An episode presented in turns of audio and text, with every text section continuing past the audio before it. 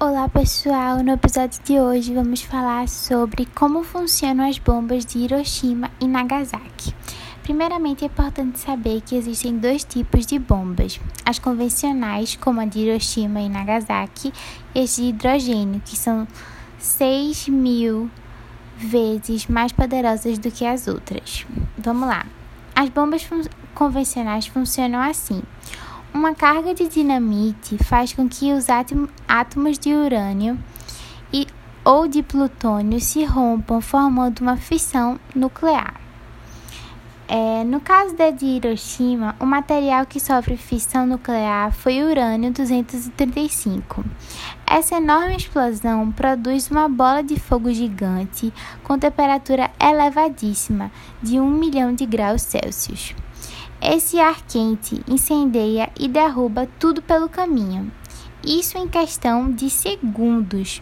A luz emitida pode cegar qualquer pessoa, mesmo que ela esteja a quilômetros de distância, e a ventania provocada pela explosão pode chegar até mil quilômetros por hora além de, além de admitir radiações extremamente nocivas e podem causar diversas consequências na saúde das pessoas, como anemia, hemorragia, náusea, catarata e câncer, além do nascimento de bebês doentes ou deformados.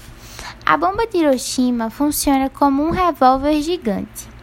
Ela carrega um elemento químico chamado urânio 235, e quando os átomos se chocavam, seus núcleos se quebravam e isso resultou em uma imensa carga de energia e radiação. Já a bomba de Nagasaki tinha como carga explosiva o elemento químico plutônio, o espaço dentro da bomba era cercado por explosivos, e quando eles explodiam, comprimiam plutônio e causavam uma carga de radiação e energia ainda maior.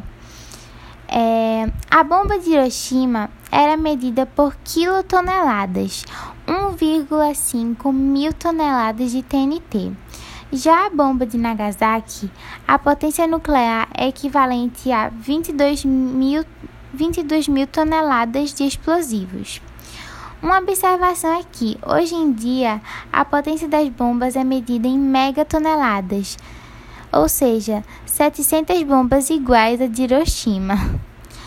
As bombas explodiram antes de chegar ao chão, por isso hoje existem pessoas que vivem nessa cidade, senão estariam todas destruídas, devastadas até hoje, depois de todo esse tempo. Então foi isso.